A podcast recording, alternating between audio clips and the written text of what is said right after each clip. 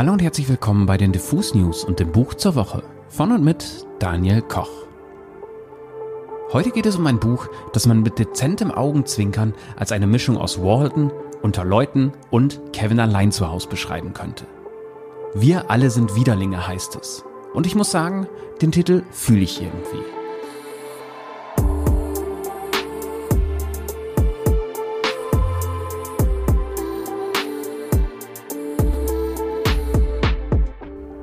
Geschrieben wurde das Buch vom spanischen Regisseur, Produzenten und Autor Santiago Lorenzo. In dessen Heimat wurden bereits mehr als 200.000 Exemplare verkauft, was für einen Roman eine ganze Menge ist. Das liegt allerdings auch daran, dass Santiago Lorenzo dort einen gewissen Kultstatus hat. Hierzulande ist er recht unbekannt, was sich hoffentlich mit diesem Buch ein wenig ändert. Wir alle sind Widerlinge ist gerade erschienen im Verlag Heine Hardcore und wurde übersetzt von Daniel Müller und Caroline Wiesenneber. Der Roman von Santiago Lorenzo ist Satire, Krimi und Außenseitergeschichte zugleich. Im Mittelpunkt steht ein junger Mann Anfang 20, der Manuel heißt. Sein namenloser Onkel ist der Erzähler des Buches.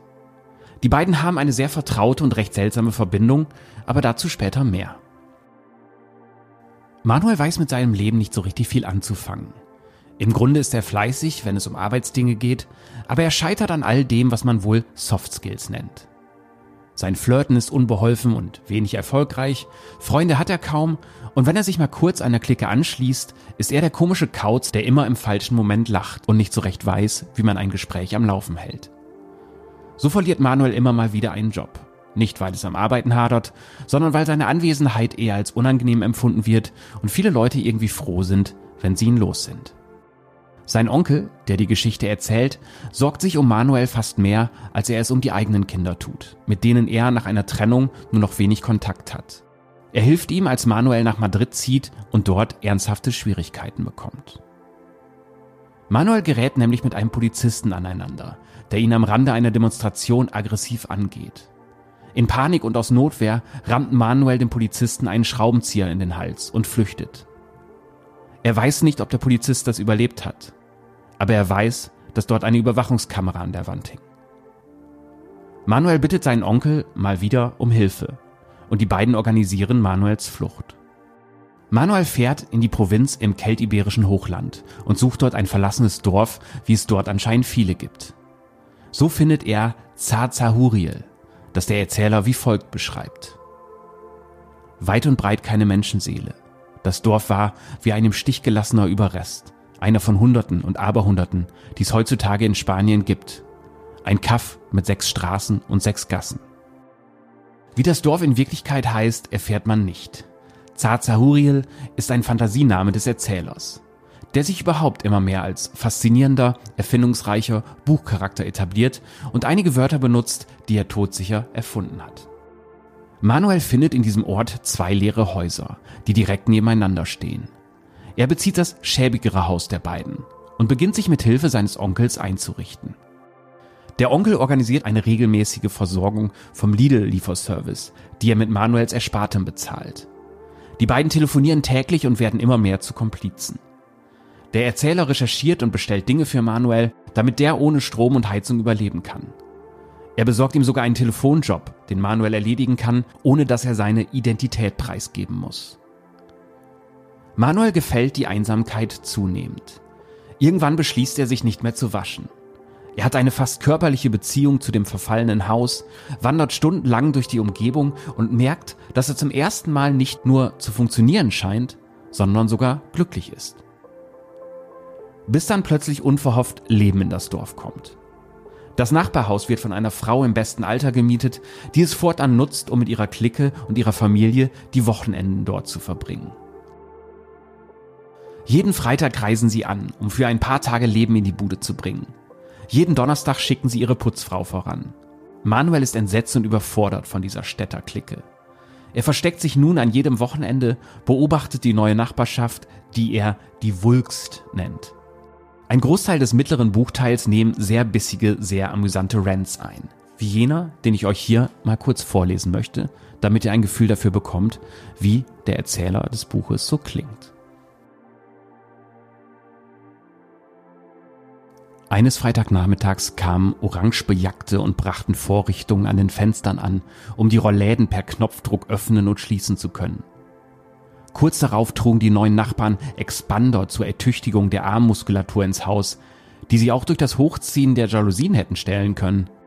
An einem der folgenden Samstage luden Arbeiter ein Laufband von einem Lieferwagen ab. Flachland- und Höhenzüge, diese endlosen Freiluftsportstätten starrten das Gerät an und schrien zum Himmel empor. Die nächste Segnung traf nur wenig später ein. Fliegengitter für die Fenster, auf das bloß nicht zu viel Ländliches in das Landhaus dringe. Sie nannten alle Welt Schatz, Markenzeichen derer, die durch verbales Überangebot inflationierte Zuneigung verteilen. Beim Reden hielten sie sich an formelhafte Formulierungen.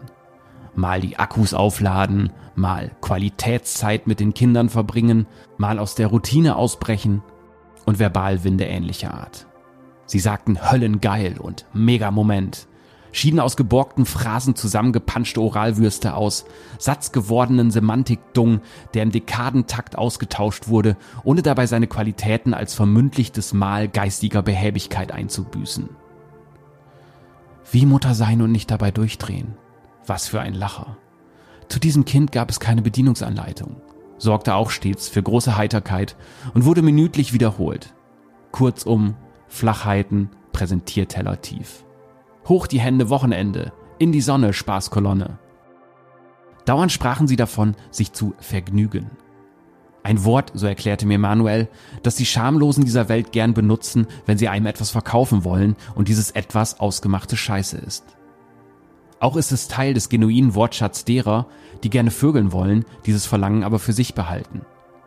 Ein latent obszöner Terminus, da ihn auszusprechen und zu vernehmen, den in ihrer Lust Gefangenen als Verheißung intimer Höhepünktchen gilt. Sie hatten sich von den Moderatoren im Fernsehen einwickeln lassen, die alles mit einem Fahrplan angingen, mit harten Bandagen und dem Ziehen der roten Linie, und dabei nicht müde wurden zu beteuern, selbst auch keine Glaskugel zu haben tausendfach wiederholte Oralfürzchen, mit denen sich Debattanten rüsteten, um sich à la Bonheur durch Diskussionen jeglicher Couleur zu wursteln. Sie sprachen viel von Lebensqualität. Eine Formulierung, mit der die Kernerodierten sich selbst überzeugen suchten, glücklich und zufrieden zu sein. Allem Anschein nach waren sie wild entschlossen, den Menschen aus der Werbung nachzueifern. Von Freitag bis Sonntag schwängerten sie die Umgebung mit dem Geruch von Kosmetikprodukten.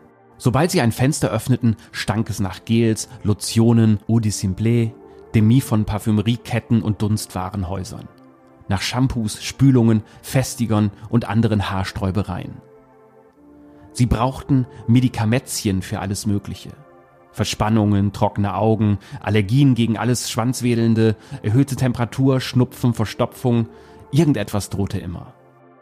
Manuel staunte Hohlblocksteine, dass sie tatsächlich ein Sälbchen gegen das gemeine Rückenjucken besaßen.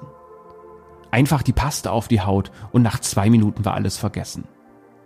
Verkauft wurde das Präparat mit einem ausziehbaren Applikator, der gewisse Ähnlichkeiten mit einem Scheibenwischer aufwies. Feuchttücher auf Alkoholbasis für die Fäkalhygiene waren für sie unentbehrlich. Das erstaunte kaum, handelte es sich bei der ethylhaltigen Anustränkung und der damit zwangsläufig und regelmäßig verbundenen Alkoholisierung, auf rektalem Wege freilich, der unrühmlichsten aller Möglichkeiten, doch um eine klassische Form der Suchterzeugung. Sie machten es sich in den Liegestühlen im Garten bequem, um Klatschblätter zu studieren. Ein Zeitvertreib, der sie für die Mitgliedskarte im Club für intrakraniellen Niederdruck qualifizierte. Für die blecherne Erkennungsmarke der Flohgeplagten im Hundeasyl für das Halseisen der Sklaven aus Berufung. Mehr gab es darüber nicht zu sagen. Man ahnt es schon nach einem Part wie diesem. Manuel und sein Onkel, der weiterhin aus der Ferne beobachtet und seinen eigenen Hass auf die Städter in seinen Zeilen auslebt, planen die Wulks, wie sie sie nennen, zu nerven und im Idealfall zu vertreiben. Wie das Ganze ausgeht, werde ich jetzt nicht verraten. Nur so viel. Wir alle sind Widerlinge ist kein ausformulierter Racheakt. Der Erzähler durchlebt vielmehr eine Lernkurve, bei der am Ende die Erkenntnis steht, dass alle Menschen dieser Welt im Grunde Widerlinge sind oder sein können. Und man deshalb vielleicht glücklicher ist, wenn man einen Weg findet, den meisten von ihnen aus dem Weg zu gehen. Hier lässt sich eine Brücke in das Leben von Santiago Lorenzo legen. Der hatte nämlich auch die intellektuelle Stadtelite irgendwann satt und zog in ein Dorf mit nur sieben Einwohnern. Um dann eben dort diesen Roman zu schreiben über einen Mann, der beschließt, in ein Dorf mit nur sieben Einwohnern zu ziehen. Eine Zahl, die da zumindest an den Wochenenden gilt. Man darf vermuten, dass diese Pointe dem Buch geholfen hat, in Spanien zum Bestseller zu werden. Und dass sie gut zum trockenen Humor von Santiago Lorenzo passt. Mir hat Wir alle sind Widerlinge auf jeden Fall sehr gut gefallen, weil das Buch eine Balance findet zwischen böslustiger Satire, sehr poetischen Umschreibungen vom Wert der Einsamkeit und weil es trotzdem am Ende zur Erkenntnis führt, dass man sich erst einmal selbst ganz genau anschauen sollte, bevor man sich über andere Menschen erhebt. Wenn ihr jetzt neugierig geworden seid und das Buch erwerben möchtet, könnt ihr das natürlich wie immer im Buchladen tun oder aber bei uns eines von zwei Exemplaren gewinnen. Schreibt uns einfach eine Mail mit dem Stichwort Wir alle sind Widerlinge an verlosung.diffusmac.de. Das war's für heute schon wieder mit dem Buch zur Woche von den Diffus News und von mir, Daniel Koch. Ich sage Tschüss und bis zum nächsten Buch.